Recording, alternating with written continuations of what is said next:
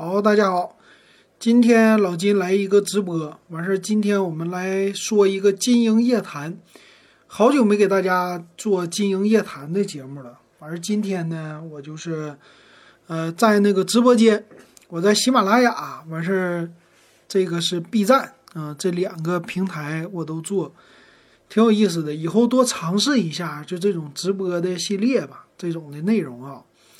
然后今天呢，跟大家来说说，呃，怀旧一下。最近不是疫情嘛，很多人都是关在家里边儿，呃，然后呢，这次的疫情呢，其实老金也是关在家里边儿，沈阳啊，关了二十一天得有。这二十多天呢，其实怎么说呢？我其实别的事儿我都可以忍，就有一件事儿，我就京东。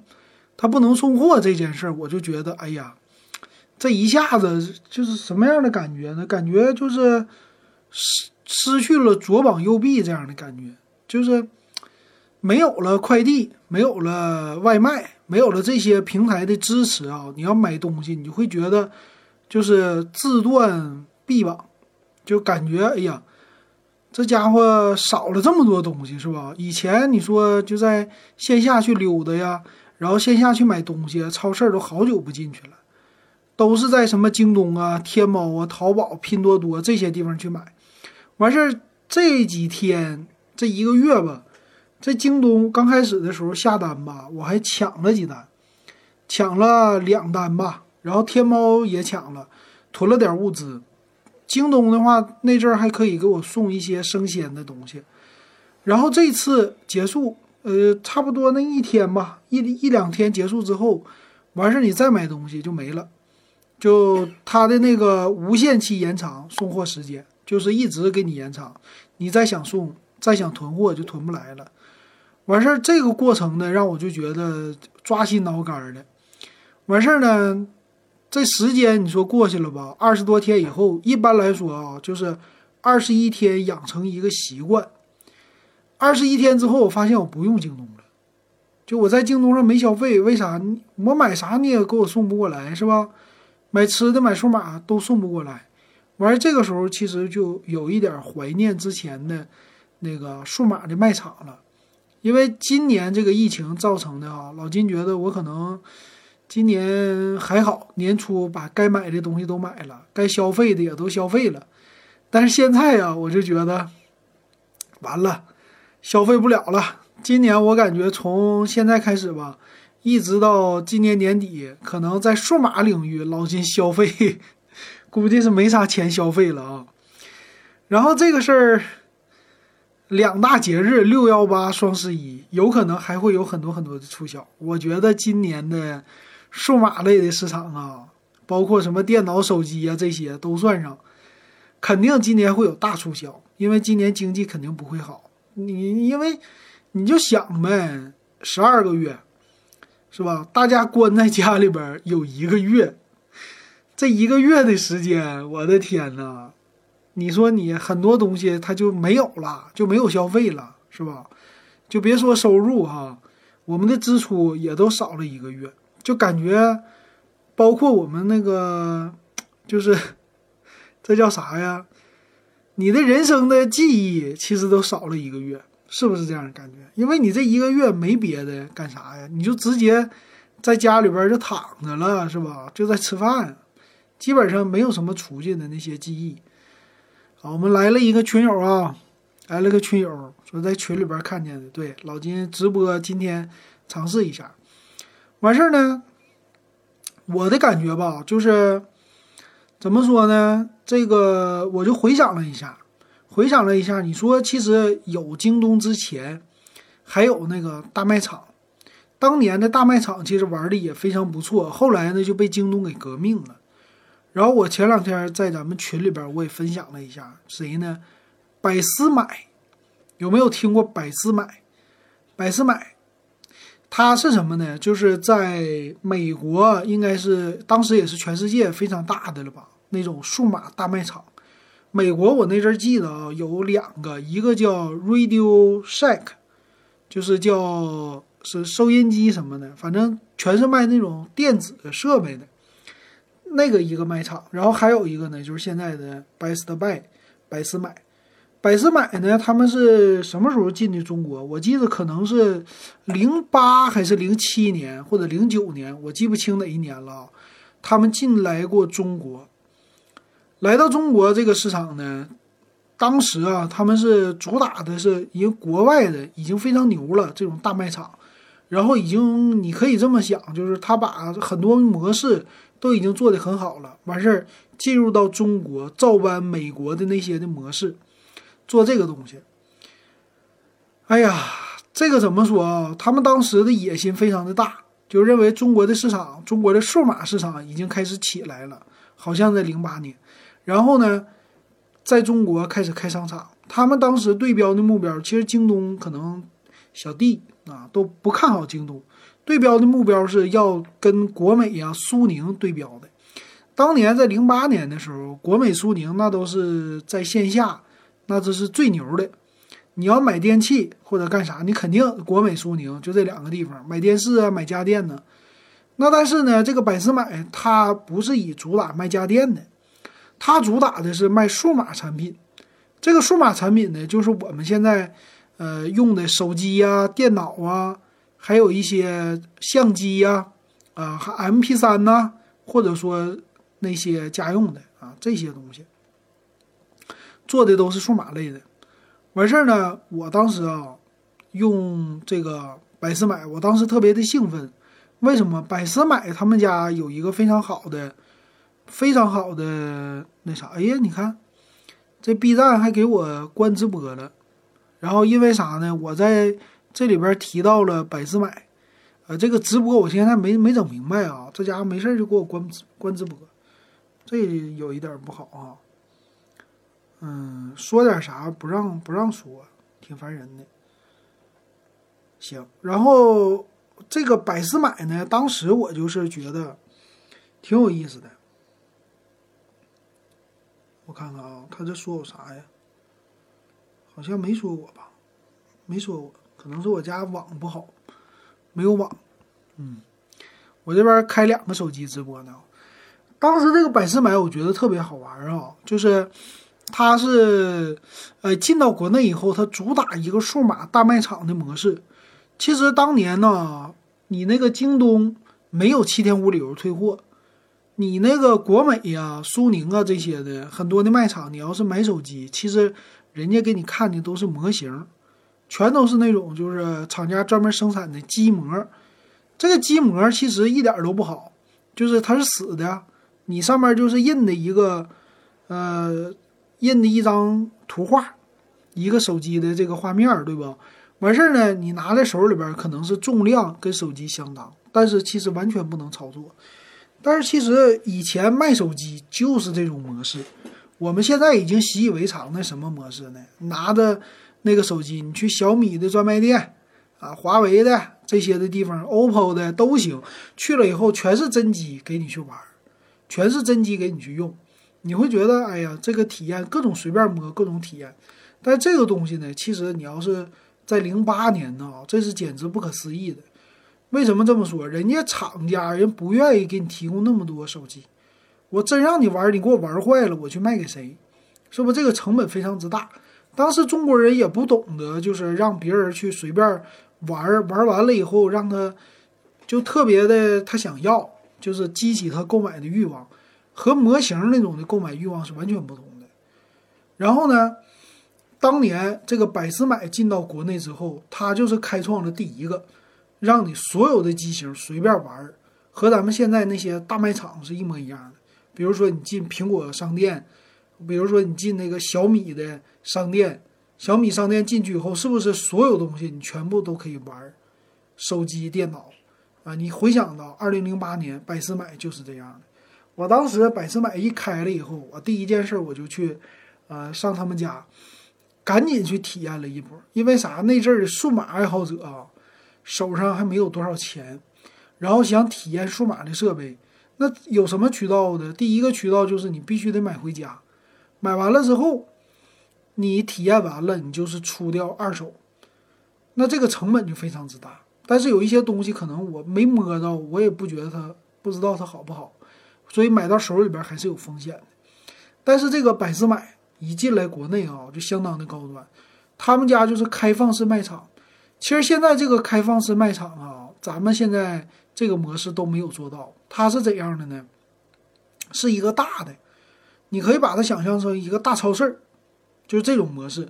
进去以后，一整层全是数码产品，分的类啊，这个货架子是摆这个，那个货架是摆那个，而且所有的产品只要是有电了，只要是能，比如说充个电的啥的，全都可以让你随便碰、随便摸，甚至手机、电脑随便玩，不是机模。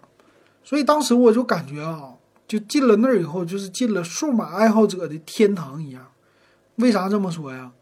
那进去以后，你你可以想一想啊，所有东西随便玩，而且呢，推销的人还不多。你像现在你进一些什么华为手机啊，它的第一吧，它的店铺小。你说你玩完那个小米去玩华为，你再去玩荣耀也好，你是不是你得一家店一家店去进呢？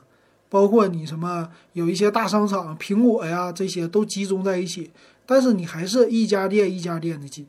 你进去以后呢，你只能体验这一家的东西，然后你体验完了以后，你还得旁边这个店员还得给你狂轰滥炸。先生，你要买什么手机啊？我给你推荐啊，这个好不好？那个好不好？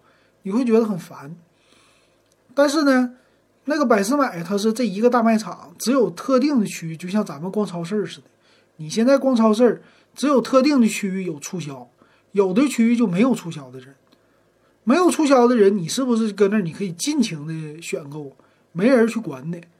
所以你想想，你要是玩手机，尽情的去玩手机，尽情的去玩电脑，没有人管你，就这种的样子。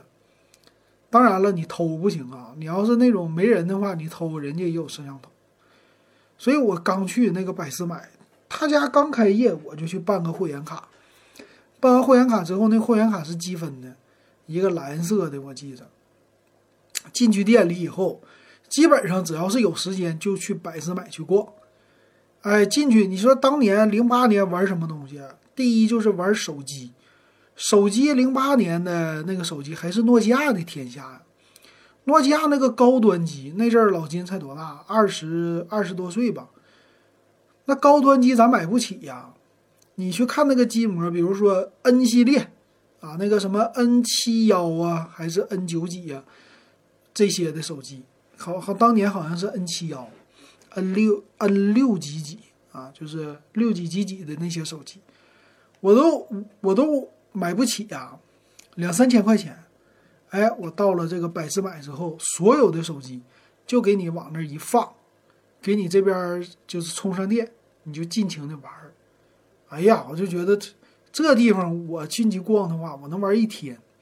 完事儿我就是各个手机。啊，这个手机玩一玩，那个手机玩一玩，完事还有笔记本电脑，笔记本电脑挨个全都能玩，而且这个系统全都能进，就像现在你去什么苹果商店什么的随便用，哎呀，这个感觉实在是太好了。完事儿还有一些区域呢是相机，相机这个区域呢，它也是你也可以随便拿来去拍照，当然了，里边呢它没有内存卡，但是你尽情的可以去尝试。然后还有一些小的电子产品，比如说我那阵儿看那个德生的收音机，德生收音机你也可以随意的体验。这个德生收音机那阵儿它是放电池的吧？它也给你插上电源。这种小东西，你说现在你去一些店里，人家都不给你插电源，对不对？或者你看那个膜，它好像是给你插电源，我我可能是忘了啊。但所有的那个你都能打开。打开包装看看，咱群友说了，说现在小城市多数还是机膜的。对呀，它成本呢，它有成本的，它不会给你拿什么好的东西。完事儿呢，哎呀，那阵儿的时候我就太开心了。但是呢，百思买的东西它不便宜，它有这个问题。他后来为什么死了呢？也是因为这个问题，就是他那个时候零八年，京东呢已经起来了。京东那个时候是什么？就是专卖数码产品，电脑啊、笔记本啊这些的东西，啊，手机呀，他也去卖。那京东呢，就是我们买的时候吧，它是平时的价格也不并不是那么特别的优惠，但京东他们主打就是呃最低价。我一般同行业啊，我在网上我肯定给你一个比别人便宜的价格，也不会特别便宜，但肯定基本上你寻出来的最低价，能明码标价出来的。所以一般我那阵儿呢就去百思买，我去体验去，啊，和现在很像啊，线下体验，线上购买。到了百思买，挨个的摸完了这个手机，知道怎么回事了，完事上京东去下单。嗯，买笔记本电脑也是，还有一些特定的便宜的型号，京东里有，然后百思买人家不卖，人家就卖一些就比较中高端的型号。啊，那阵买电脑就有大概三千二、三千三的笔记本电脑，那百思买不会卖的，人家最次也得卖五千块钱以上的，啊，就这种的。所以说，这就是形成一个差距。我记得那阵儿六幺八，呃，京东进到六月的话，它叫什么呢？我吃点儿花生米啊，咱们边吃边聊。京东叫啥呢？京东叫红六月，在零八年完事儿六幺八那时候呢，人家搞的也挺有意思。他这个六幺八搞的叫老刘专场，月黑风高。哎呀，当年玩那个京东的月黑风高，那就是现在什么的感觉呀？就是直播间秒杀的感觉，就是一到这个点儿了，月黑风高了，这个老刘专场了，你等着吧，全是最低价啊！那阵玩起来玩的特别的开心啊！说跑题了啊，咱们接着说这个百思买。所以说呢，那个百思买它这种模式就是你只能卖一些中高端的东西，卖低端了还不行。所以老金呢，就是只是到他那儿去看，完事儿呢，在上海呀，那时候我在上海啊，他们又出来一家，出来一家呢，好像是台湾的，那个具体的名字我都忘了，咱不知道有没有听友听过啊？就是他那个牌子是一个红色的，我就记住是一个红色的，当时的牌子国美是红色的，但是那个品牌呢，呃，好像是台湾的还是什么的，它也是。而且呢，它比百思买更加的低端，就是更加的接近于平民百姓，算是接地气吧。然后他家那商场一进去以后，不像百思买装修那么高档。百思买什么样的装修？它那个地上铺的都是地毯，就是咱们现在的办公室里那种地毯哈，不是那种豪华的。然后一进去以后，踩起来整个的感觉非常的。简洁高级这种感觉，但是另外的那个品牌呢，红色的我说的那卖场啊，它就不是了，它就是普通超市的那种地，普通超市哪铺地毯呢？就是正常的那种贼硬的啊，或者说像瓷砖一样的那样的地。然后呢，但是你去了以后，他给你的体验呢，和百思买是一模一样。也是很多东西随便玩，手机呀、电脑啊那些东西随便玩，而且呢，它还有一些超市的感觉。你像百思买那种东西吧，它只不过就是把国美电器啊、苏宁电器啊那些商场给你变成开放式的，但是柜台呀、货架啊摆放的非常的整齐，还是那样。但是那个另外一个呢，红色的，我说那个卖场，它是。大卖场的形式，他搞了一个非常大的，就像咱们现在有一个促销的，一进门不是有一个促销的大的一个网子吗？或者说摆了一堆货，可能直接用托盘去摆的。他家也是，啊，就这个形式和那个百思买是完全不同的。他家给你怎么玩呢？你进去以后，就像你进了什么，呃，大润发呀，或者是。沃尔玛呀，这种的感觉，一进去一个大货架，然后这货架子上给你摆啥呢？净摆那好东西啊，摆那个手机，手机不是带包装盒的吗？叭叭叭，一个包装盒接一个包装盒，给你往那一摆，完事儿给你一个机模的样，欢迎葛老板啊，都来捧场了，他就给你放在那儿，啊，就和这和现在的你要是去山姆会员店，应该是和那个山姆会员店非常的像，山姆会员店。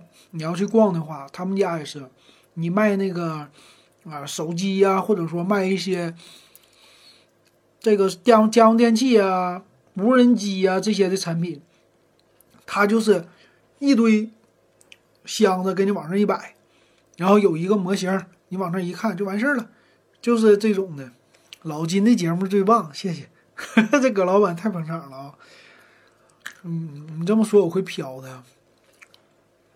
完事儿，这种风格，我记得当时啊，我去玩手机，特特别记忆犹新。当年那个三星手机，因为零八还是零九年，那个安卓机都已经出来了嘛。然后三星的最有名的，到现在好像最近开始又火了，就是一个。非常后边有一个非常大的摄像头，带伸缩摄像头。当年我们玩那个傻瓜相机的时候，还记得不？傻瓜相机的时候最简单的是啥呀？它那个摄像头能伸出去，能能缩放，三倍光变或者五倍光变，对吧？光学变焦，它那种的就是。完事三星的那一款叫叫什么呀？那型号我已经忘了，但是。它就是屁股后边啊，整个是一块大屏幕，四寸，四寸大屏，完事儿。感谢葛老板啊，一顿点赞。他那个就是啊，后边有一个四寸的屏幕，是咱们正常的手机屏，完事儿背面叭给你出来了一个，这葛老板给我狂点赞啊，感谢葛老板，点了一百个赞。还是直播有意思是吧？然后呢，你后边是一个伸缩式的摄像头，因为当年的数码相机啊，或者说是手机，它还不能完全挑战挑战数码相机的市场，所以三星呢就给你来一个结合。其实我感觉啊，三星这家公司创新其实已经创的非常非常的牛了。但是没办法，他就是干不过苹果。三星可以这么说，就是在安卓这个市场里边，它可以把这个手机各种它能想到的形状、各种能想到的功能，全部都已经给它合合在一起了，全出过一遍了。所以别人在玩就觉得没意思了。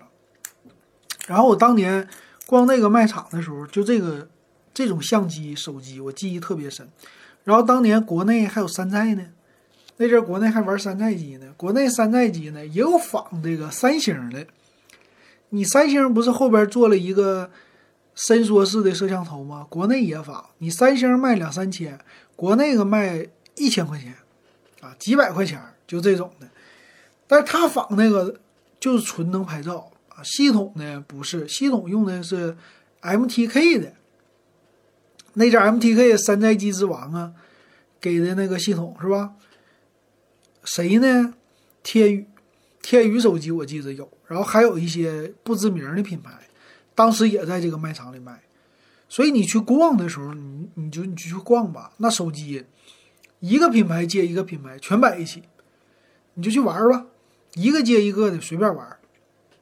那阵那个诺基亚啊，它那个货架子有点像报价，就是那个书报摊的那种鞋子的货架子，手机一个个给你往那一放。分个两层，你一玩一溜达，啊一走，我就这一趟，我可以跟你这么说，你像那个女的，要看化妆品的话，这一排货架子，她能搁那待俩点儿不动弹。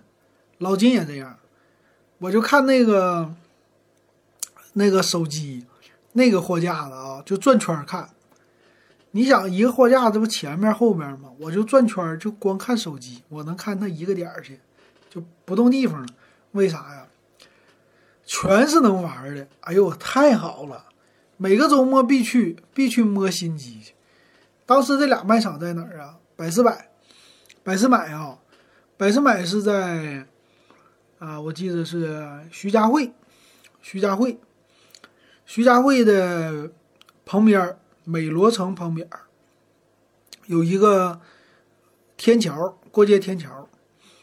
呃，这过街天桥呢，正好多出来一块连接到那商场，然后就是百思买，哎，你直接就跟那个天桥直接进到百思买去。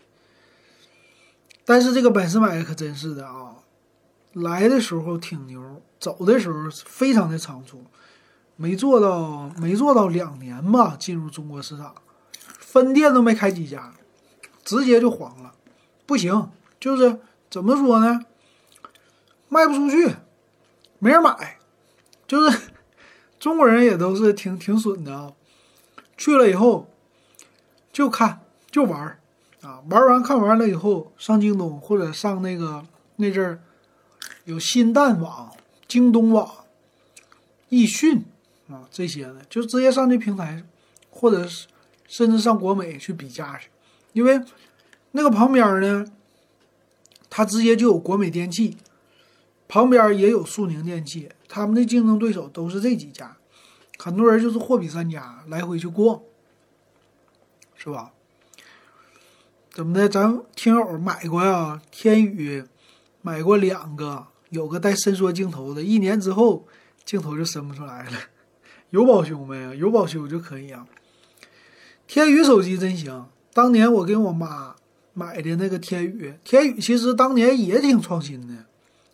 虽然说山寨吧，虽然说那个外观也是山寨，山寨谁呢？谁火山寨谁。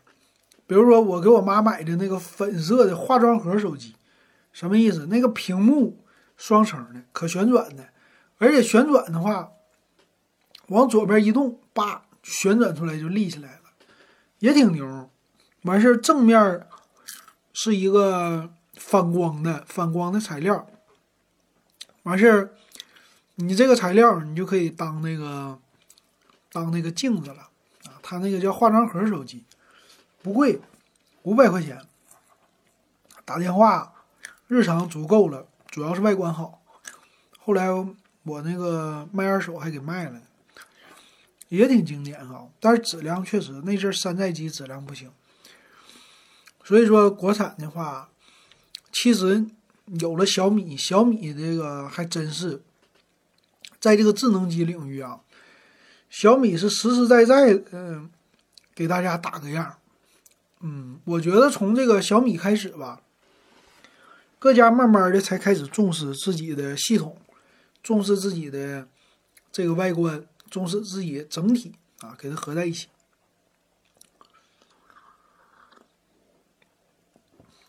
然后那个大卖场呢，先是百思买，然后另外一个那红色的卖场啊，它在哪呢？我记得在淮海路，就他们都有钱，全都开在那个好的地方。先是百思买没了，黄了，完事儿的这个商场呢，它也是。他什么斯特还是什么，他也黄了，啊，就是我一看百思买没地方去了，怎么办呢？那咱就去这个淮海路的呗。到了淮海路，过两年一看，完了，他也没了，干不下去了。那就谁呀？最后就剩谁了？最后就是苏宁还是国美，还是这两家好使。完事儿呢，但是这两家卖手机还是给你看机模，这个另外两家就是昙花一现。但为什么今天我想说这个百思买呢？为什么想说它这种模式呢？我感觉啊，其实这种模式在现在来说其实是最好的模式。还是我们现在虽然说在网上，包括已经有七天无理由退货了，我们搁京东啊或者搁这各大平台去买东西，买完了以后其实还得退，很麻烦，很浪费我们时间。其实有的时候它是一个双面性啊，你会觉得我在网上挑东西很节省我时间，但我感觉你像我有这个纠结症，没有性价比我不买，我必须得等到合适的时候我才出手。那你这种东西，你天天在网上去看，你货比三家，或者你去找找这些东西，其实你你天天看，你花了很多时间。但是你真正去买，你可能得纠结一个月，纠结两个月，你就在那盯着盘，完事儿还得抢，什么时候便宜啊？什么时候又涨价了，对吧？可能这么不纠结的人也不多吧。但是你去大卖场吧，有两点好处：第一个，价格，价格的话呢，其实它你要是能做到和网上一模一样，那就 OK。第二，它不需要你去买回家以后你再退。你你体验完了，你再退，你可以直接在卖场里边去体验，而且这种大的卖场呢，它是几家手机都合在一起的。那有人会说了，那不就是现在的那个苏宁吗？我去苏宁电器不就完事儿了吗？苏宁电器挨家店都能进去，都有销售。想买哪个手机买哪个手机是吧？但是有一个问题，什么问题啊？价格。现在苏宁虽然说它价格做到了透明，就是往上往下，苏宁做到了同价，甚至你搁线下店跟他聊聊天讲讲价，会比网上标的价格更便宜。但是呢，这种体验不好，为啥？我们总觉得这里边可能会有猫腻儿。就这样的体验呢，将来其实百思买那种模式就是超市儿，没有人去管你，我没有人去给你推销，你进来以后我也不监，我也不监控你，是吧？就有摄像头，你进来以后这些手机你随便玩，玩完了想买你就买，你不想买你就走，就很像什么呢？我觉得还像那个山姆会员店。如果如果你逛过这种会员店啊。你要是搁那个现在很多了，你去逛一下你就知道了。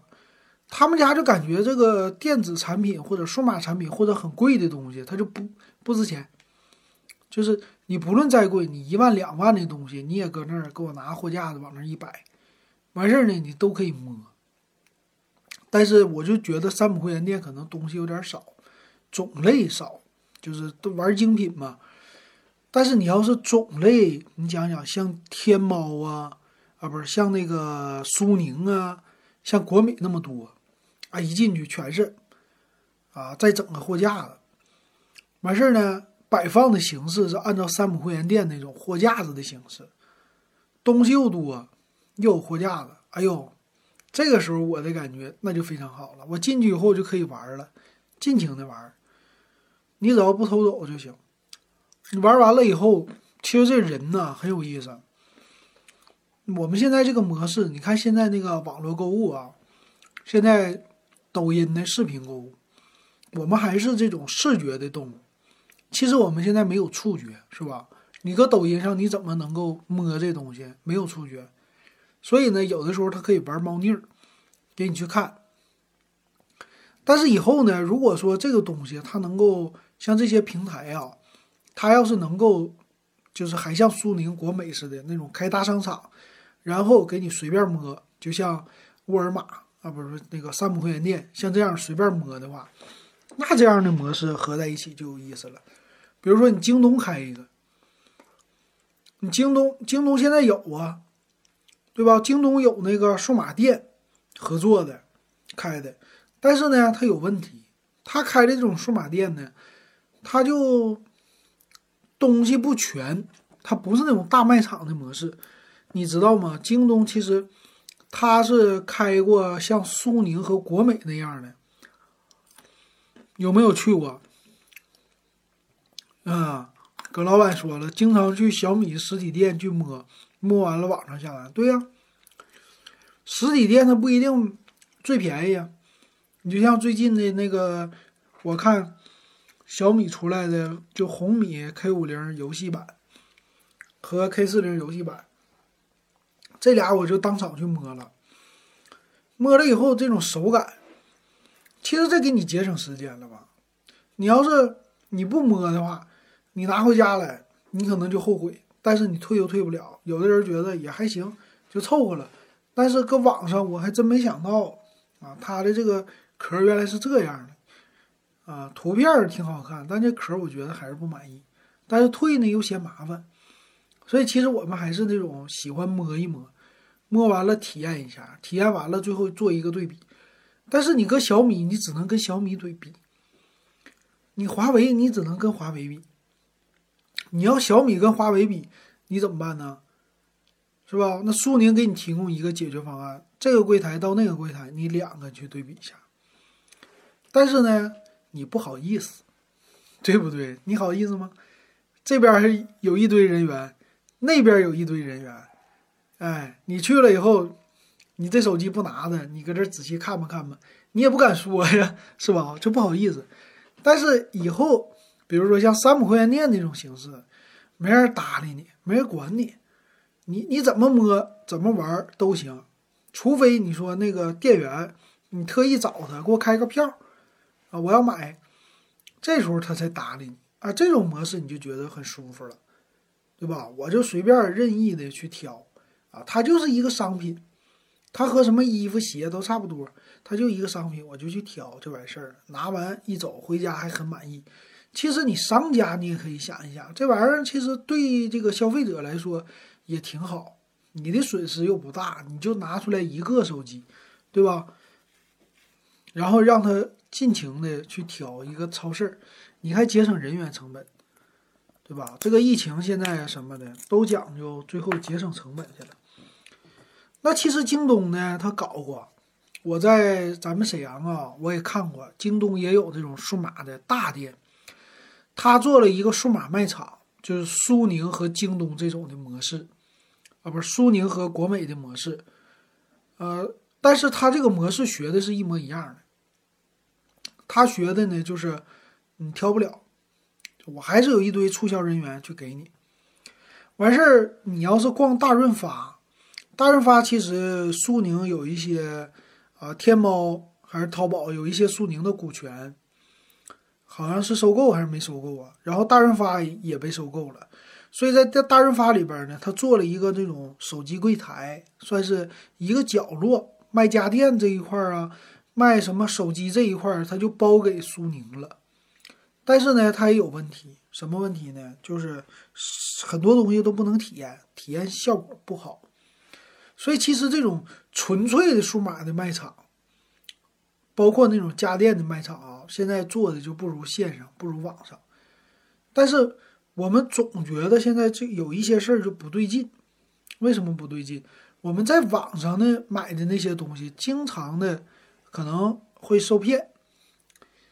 比如说，你像老金啊，这我的这个体验呢实在是太多了。我搁网上买东西，我租个房子买个洗衣机，我当时在想什么呢？我买个便宜点洗衣机。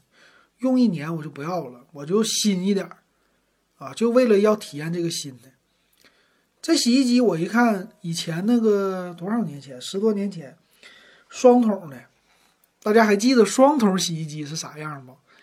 双桶洗衣机就是左边这边这个桶是洗，右边有个小桶是甩甩干，对吧？见过没？当时我一看，哎呦我这个便宜啊！当时那个。双桶洗衣机五六百七八百，哎，我一看这个才三百九十九，我说这行，我买这个，反正便宜嘛，越便宜越好，我就买了。买了以后，这家伙一给我送来，这可完了，迷你的，你说现在流行这个迷你的是吧？啊，现在一能洗衣服，小小的那个滚筒的，洗内衣的，可可袖珍了，给你往那一挂。但是那阵儿说，我想整个大的，没想到给我来个迷你的，多大呢？传统洗衣机一半，就那么大。我说这可毁了。你说退那阵儿没有七天无理由，给你送来了，你你又不好退，又不好意思。然后照片上看挺大，搁京东买的，那阵儿真退不了啊。所以有七天无理由是真好啊。那阵儿退不了，买了就是你的。那没办法，就用吧。用了一年，这家伙这小洗衣机给我用的啊，洗点啥那个费劲呢，啊，完事儿一滚筒，那滚起来，洗衣机自己走道啊，那可不是说现在洗个内衣的事儿啊，那身衣服都得用它洗，啊，太有意思了。其实后边呢，我的网购最不好的体验就是这个，所以你买一些东西的时候，后来养成习惯了，网购的时候我得看尺寸。得自己拿个尺搁这量，很多东西忽悠你，就是这种东西大的小的它都一样。你比如前两天我又犯了一次，又犯了一次错，也是网购的坑。买那个疫情之前，赶紧囤货，囤了一个提拉米苏蛋糕，这挺好。哎呦，我一看这个中粮出的挺便宜，当时着急呀，你着急买，第二天让他赶紧给你送，要截止了。买了个提拉米苏，我一看，哎呦，挺大，别人拍照，哎呦，四大块，挺大，我就买了。忘看那个重量了，重量多少呢？我等到一拿来，我一看，我的妈呀，这咋这么小啊？多大个盒呀？就像你买那个六寸蛋糕或者七寸蛋糕那么大，就六七寸。也整个小盒，我这这盒还没鞋盒大呢。我花了打完折花了七十多还六十多，这太赔了，这不合适啊！这个没办法，退不了了，吃吧。这就是，但是图片里呢，别人一拍，那家伙手机离得近呢，超级大。你一看，哎呦，占便宜了。后来我一看重量，四百五十克，不到一斤，不到一斤提拉米苏花了。六七十，那山姆会员店那阵儿，以前我记得多大呀？那得是一公斤多吧，就是得有三斤，三斤，三斤九十九，啊，提拉米苏那味儿都一样的啊。这个没办法了啊，疫情期间你有就行了，咱也别想退货了，反正就是图片的坑。那这时候你要是拿它，你说以后有这种大卖场。去哪儿啪啪一体验，体验完了以后，你直接下单呗，你价格和网上一个价，啊，然后你卖给我。那有人说了，我这有实体店呢，我这实体店多少钱呢？我养工人多少钱呢？那网的网店成本多低呀？什么意思？啊看啥呢？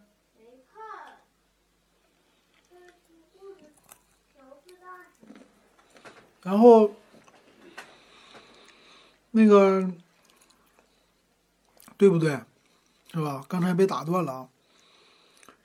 你要是整一个那种实体店啊，你首先，你其实能解决一个问题，就像现在这次的疫情，你解决一个配送时间的问题。你有了实体店之后，你有一定的库存呢，其实就回归以前那种模式了。你有一定的库存。你就算我人不来，你送货也快呀。小米最近不就在搞这个吗？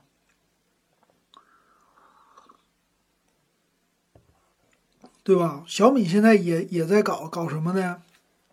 美团，美团的外卖，美团的外卖可以给你送小米，一个小时给你送到。因为我有线下门店呢。你京东现在你再快，你送货你一天三送。我早晨下单，是不是你中午才送？那有一些东西我特别着急，怎么办？小米玩了一个闪送的模式，我只要有小米的店铺，我这个地方，而且你要的东西，比如说我今儿早上出差，我就忘带刮胡刀了，是吧？我就忘带充电器了，我这时候就需要一个充电器，我就需要刮胡刀，你搁京东买完了，我这胡子刮不上了。那小米这个呢就解决了，它和外卖是一个体系，只要是店里边有货，我马上一买，半个小时或者是最多一个小时之内，我给你个配送费，你就给我送到了，这不跟闪送一样吗？解决问题啊！所以你要是以后做那个大卖场的形式，你既可以在线下去看，也可以呢快速给你送到家，也可以当场拿走。你这种模式的话，其实是比网购那种体验可能会更好，但我不知道啊，这个事儿只是咱们在这儿闲聊，不知道他以后会不会那么整。但是这个成本不知道怎么样啊。其实他完全可以，比如说收购一些，就像现在这些超市儿，大的超市儿，收购完了之后，你直接用这个超市儿的库存去发货就可以的。你像现在那个网红店，山姆啊什么的，他不也是吗？他就建那个配送点儿，有一个大的体验店，剩下全是配送点儿。比如说，我给你建一个旗舰店，啊，这一个城市我给你建两三家旗舰店，或者就一家旗舰店，你都可以来体验。然后配送呢，我给你一小时。我常用的产品，我都放在不同的点儿。完事儿我都能快速配送。其实这种模式，比如说手机啊，它可以根据程序，比如说大数据做分析，然后有你不预购的话，你也有一个预存，然后中间有个调货，这样的模式，你就把你的那个库存可能存一些，存在你的配送站里，而不是把你的库存存在一个总的仓库里。当然，这个东西呢，考验的应该是他们的整个的系统的建设，还有预估。你怎么能预估出来别人的这个东西？有的时候能预估出来，比如说要促销，来一波大促，你肯定知道这个东西卖的好，那你为了增加速度，你就提前把这个东西配送到站点去。咱们双十一就这么玩过嘛。你像你双十一，你买一些，我记得买那个什么天猫啊，或者是哪儿的东西啊，我刚下单一小时就给我送来了，那个仓库就在旁边，而而且像这种促销的便宜的不太贵的东西，他已经提前都备好货了，甚至你加入购物车，他都已经知道了，是吧？然后这种体验会特别好。这就是一种加速啊，然后这种的卖场呢，可能我们有的时候，呃，会增加你的购买。你怎么这么说呢？你就像现在那个直播，直播带货，直播带货有的时候你不需要，他给你介绍一个，介绍一个，介绍一个，你看着看着你就需要了。但是它比这种网上的购物更加的直观，就是比咱们传统的手机，你自己刷 APP 也好啊，或者你上网站。为啥呀？它展示的东西给你展示功能，你看着看着就想买。那你去卖场是一样的效果。你去卖场去逛，你不会只买一样东西。就像你现在去商场，你去吃东西，你不会就吃一样。你吃完一样你就回家呀？不可能，对吧？你肯定你是去逛，你得吃个两三家。那你去买那个东西，你是不是你会买两三个样？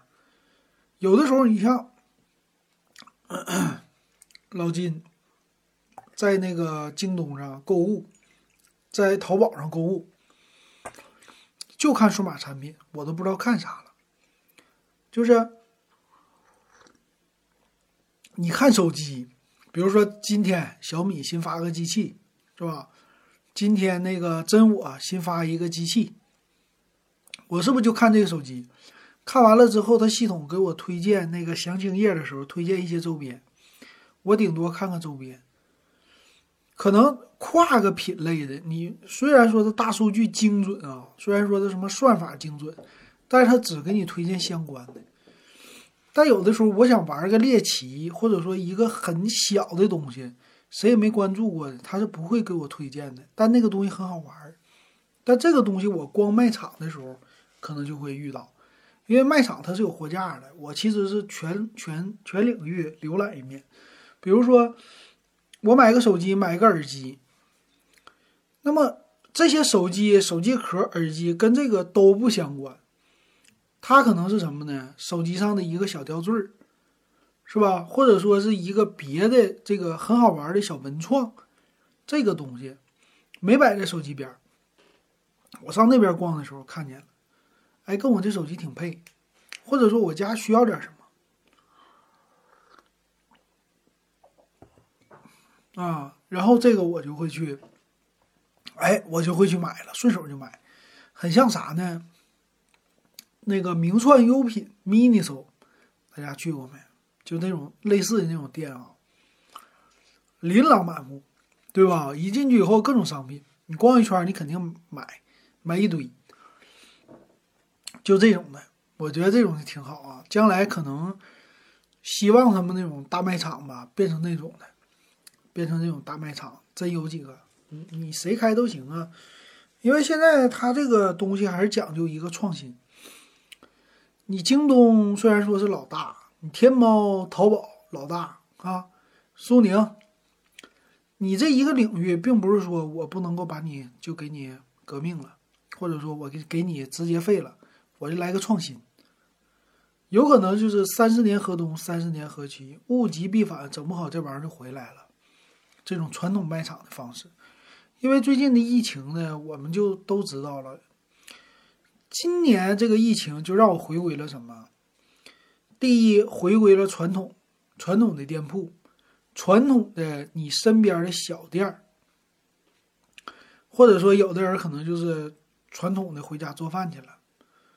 然后我买了，现在这次京东，京东的物流，京东的快递不行了之后，我回回到了天猫，我发现天猫超市能送，天猫超市你买啥都能给你送，你就搁天猫去买了。AMD 出了新的 CPU，出了哪个呀？不是那个 R 七 R 七五八零零吗？三 D 堆叠版吗？还有新的吗？，AMD 现在也不咋地啊。现在 AMD 都啊六千系列的 APU 啊，AMD 现在也是跟那个英特尔学一样了，也是挤牙膏了。他们都这样，一旦说到一定程度就开始给你挤。所以说，无论现在的手机也好，CPU 也好，你就隔代买没问题。出的实在太频繁了，包括 AMD 的啊，它不像以前了，对吧？你觉得现在这个六千系列、五千系列、四千系列差什么了？我感觉是没差什么，呃，包括那个英特尔的什么 i 五，现在还是这样。你那个 AMD 隔它命，其实也没隔成啥。哎，你这么一说啊，挺有意思。我这个卖场差不多说完了，喝点水啊。卖场说完了啊，所以我觉得这个纯粹瞎聊。哎，核心线程，核心线程能怎么的？提高啊！核心线程提高了，有软件支持吗？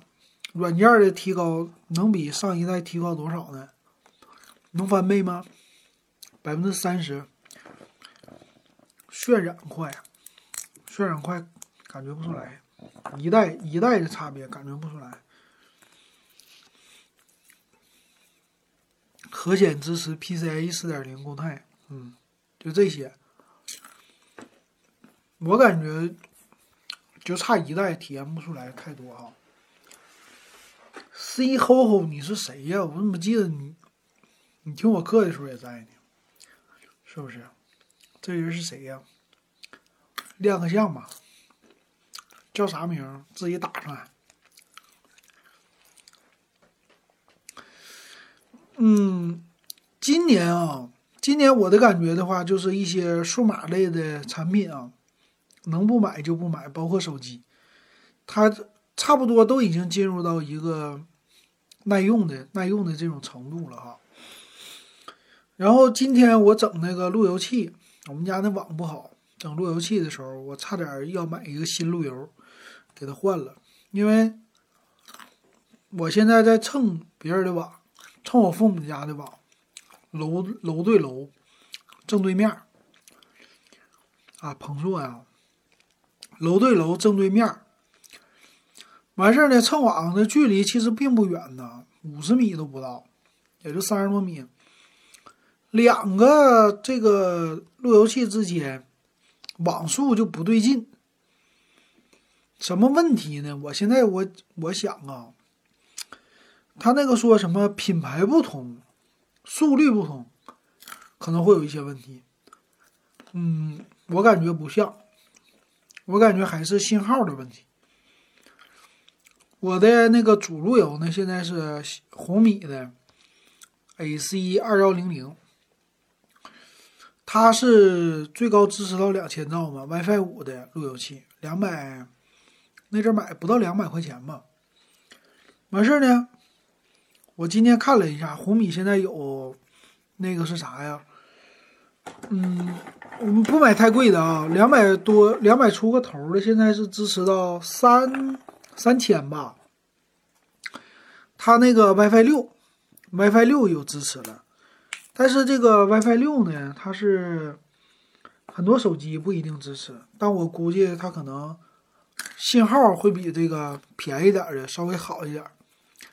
这是一个，然后如果买了呢，两个红米，两个红米，一个呢都是六根天线的，对，都是六根天线，俩六根天线，是不是它总是能那啥呀？总是信号能能比我现在这个强点。我现在这个是什么呢？四根四根天线的，啊，腾达的，有年头了。然后信号呢，四根天线其实够用。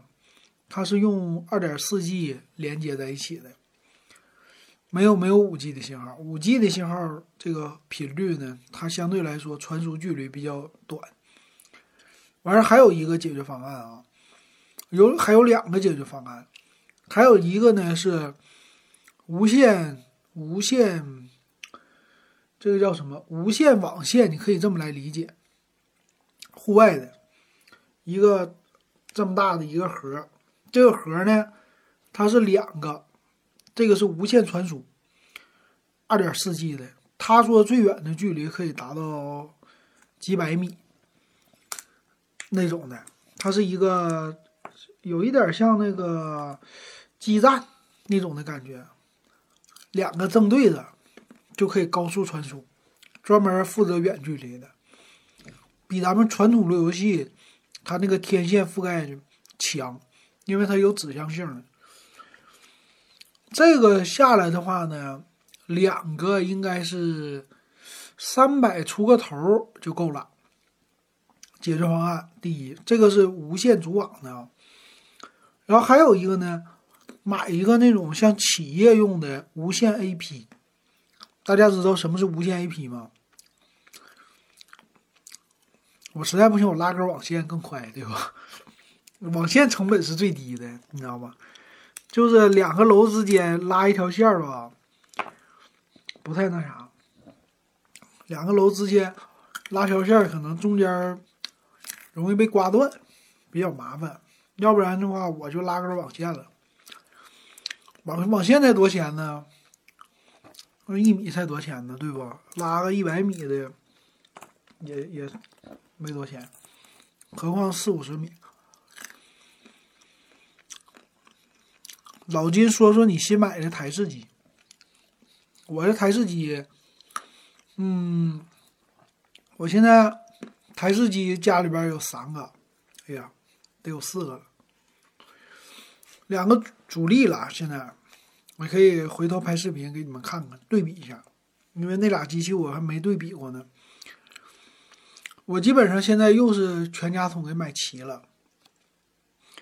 一个 AMD 的 CPU 的 R R 七五八零零，一个 i 五的英特尔的 i 五十二代，这这就两个了，俩游戏游戏主机。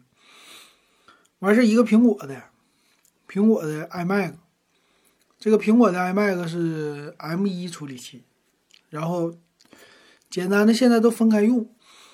体会的话呢，我觉得这个 i 五十二代确实比我想象中的好，呃，挺强大的。然后咱们群里边的群友专门喜欢玩那个视频，他给我发了一个八 K 的视频。这个八 K 他说他看的卡，完事儿呢我就下载下来了，五分钟二点七个 G，你就知道这视频多大了。完事儿我拿那个默认的播放器。Win 十一嘛，自带的播放器一播，i 五核心显卡，核心显卡是 UHD 七三零，完全不卡，非常顺畅，完全没想到啊！他说这个卡，我还特意准备一个播放器 VLC Player，没用上，哼 完全没用上，自带浏览器就有，完事给他看了，他说这玩意儿是不是带硬解呀？那个 i 五的十二代已经直接可以硬解八 K 了，我就忘了，我应该下载完了以后吧，我拿我那小饭盒试试。老金还有个小饭盒，就是迷你的，我之前拍过，那个是勾系列的处理器。其实现在这些处理器，他们都能硬解，就是。看视频，这属于是基本功，硬解四 K，硬解八 K，因为这个 CPU 专门或者说 GPU 啊，专门去处理这一块儿，它就是针对于播放。因为这些小的设备，还是独显呐或者核显呐，他们这些设备很多都是为了视频而优化的。尤其你别看那些便宜的芯片啊，越便宜的芯片，它的基础视频能力越不弱。为什么这么说啊？它是嵌入式的芯片，它其实解决很多东西。比如说，你现在拿一个啊，怎么说呢？骁龙的四系列的，你就拿个四系列的那个 CPU，非常非常弱的，咱平时玩游戏什么的很弱的，但是拿它当一个解决方案。放在哪呢？就是广告机里，广告机要求四 K，它完全能应付。所以别看那个低端啊，看视频都没问题。葛老板说，我们现在公司大概五百多平，买了两个 A 叉一八零零，负责组网，用来挂载万能遥控和小爱音箱，每天到点可以自动关空调、关灯。啊，这挺好。你公司的话还是玩那个无线 AP 好，无线 AP 呢待机量大，完事儿呢，其实，呃，无线 AP 你就可以把它想象为商场里用的那个 WiFi，它是组网的时候没有天线露出来，它是一个吸顶盒，有点像吸顶灯，搁房顶上，搁棚顶上去用，然后无线 AP 呢，好处就是覆盖面广。然后要搭配路由器，搭配一个好的大的那个待机量的路由器。公司用正常带个百十来台电脑啊都不成问题。买一个好路由器，然后给那个屋里边吧，你像大办公室，挨个办公室给他整两三个 AP，最少你得整两个，一个不够用。整两个 AP 往屋里边一挂，就棚顶上嘛。那个棚顶上，咱们现在不是有那个吊顶吗？你直接给往里边一塞，你都不用出来，是吧？直接老好了。你的什么同事的手机呀、电脑啊、笔记本啊，全都能给你带动。你这屋里边的设备，你正常你坐二十个人，你二十个人在屋里边办公，你正常的设备，电脑、手机。你最少就是四十到六十个待机量，一般的小那个路由器啊，做起来费劲，就不如 AP，AP 好。我这也是帮公司整网后来知道的，但是我们公司那个网吧，那个整两个 AP 路由器不行，就路由器给限制了。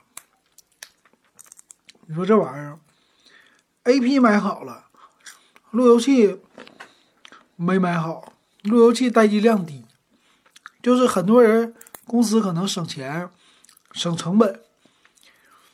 A P 那玩意儿不贵呀，完事儿想着 A P 这玩意儿待机量大，就以为 A P 多厉害了，但是真正待机量大是路由，所以说这次这两年我也是知道的，企业级路由。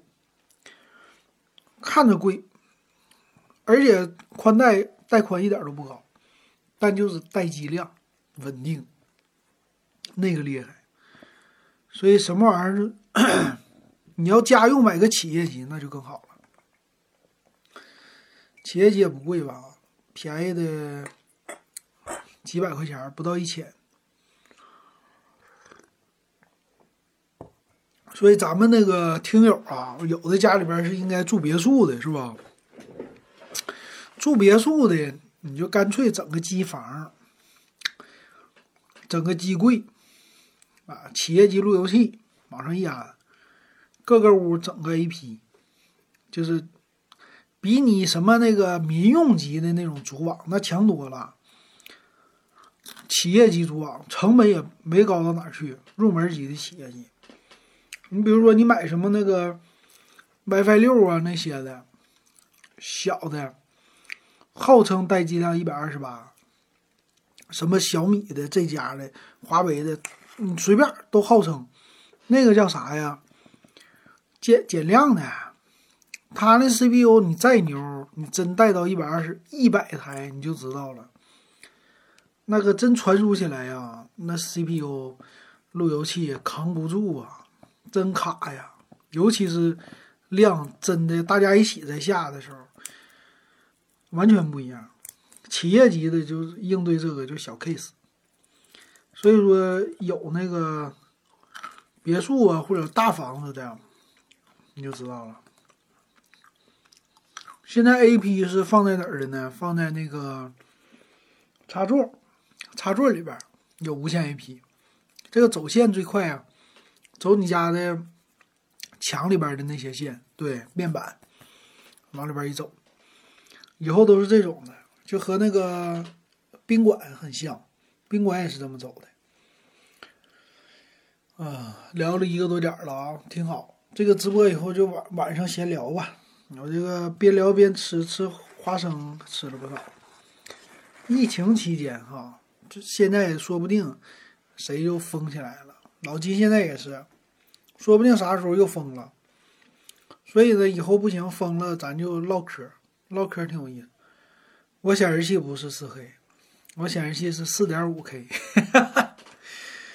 那个葛老板还上班呢啊？啊，对，今儿星期日。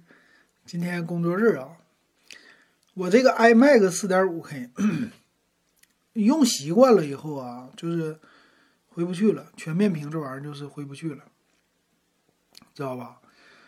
嗯，我那个的话，曲面屏的是一零八零 P，那也够用。现在那个我这个 i 五的十二代哈，我现在装了两个游戏，一个是《城市天际线》，知道吧？那个比较简单，小游戏，属于是也不算太小啊。它是呃那个那个什什么来的？是那个模拟建造的，模拟建造，但是它三 D 的。其实它的场景也挺大，但是 i 五核心显卡带起来一点都不卡。还有一个是欧洲卡车模拟，i 五核心显卡带起来也不卡。所以很多人玩游戏。什么一般的那些游戏啊，我觉得都不卡啊，除非你是玩就是超级大型的，核心显卡不行。所以说现在核心显卡我觉得已经日常办公啊干啥的已经挺好了，够用了。葛老板说刚才带娃看动画片，吃完饭和媳妇儿拉家常，就把老金直播一起放起，那不就你家多一口人吗？这我搁旁边唠上嗑了是不？你和媳妇唠，突然这边还有个老金搁这唠，一起听听啊。四 K 的字儿啊，四 K 的字儿小，但是呢，其实就像咱们现在用的笔记本电脑，你家电视都是这个系统呢，它会帮你放大，就有一个模式啊，它不是百分之百，它是百分之一百五的显示，或者百分之一百七十五。就这种显示呢，是把你的字儿变大了。但是用 4K 屏的好处不是要多显示多少字儿，而是用了这个之后吧，它的字会比你的 1080P 清晰很多。你可以理解为清晰了两倍。手机的全面屏。咱们这 B 站的王舒淇说买一个笔记本电脑办公多少钱呗？笔记本电脑办公的话，办公现在我首选推荐都是惠普战六六。为什么呢？惠普的它的接口好，就是里边自带网卡接口。就这个以前我不知道啊，网卡接口就是 R 接四五这个接口，在很多公司来说非常的重要啊，要要插网线，WiFi 有的时候没有，所以他出去办公用，出去去客户那儿啊干嘛呀，他挺好用的。但是小米呀那些的，他们是没有网卡接口的。你去了，你就得整一个 USB 外接。有的时候笔记本电脑它屏再好，东西再好，没有网卡接口，这一个就限制死你，干活干不了。所以办公首选这个接口齐全的，应该联想也齐全哈。这个还是传统的老牌，还是之前想到了。然后如果是民用机的话呢，我现在就推荐，现在，呃，一个是联想的小新，呃，一个是红米 Pro，都是三点五 K 的屏，三点二到三点五 K，分辨率非常高，非常好，看起来那个素质很好。然后价格的话，五千。四千五到五千吧，差不多就这个价格。嗯，主要是屏，你要自己用笔记本电脑，买个屏清晰的、屏好的还是挺重要的。好，OK，老金也直播结束了啊，唠唠一个点儿了，我这个嗓子也疼了。感谢大家今天的收听和收看啊，咱们今天就唠到这儿。然后这个节目有回放，会放在我的音频节目里啊。感谢大家，感谢大家今天的收看，今天直播咱就到这儿了啊，把这个关掉。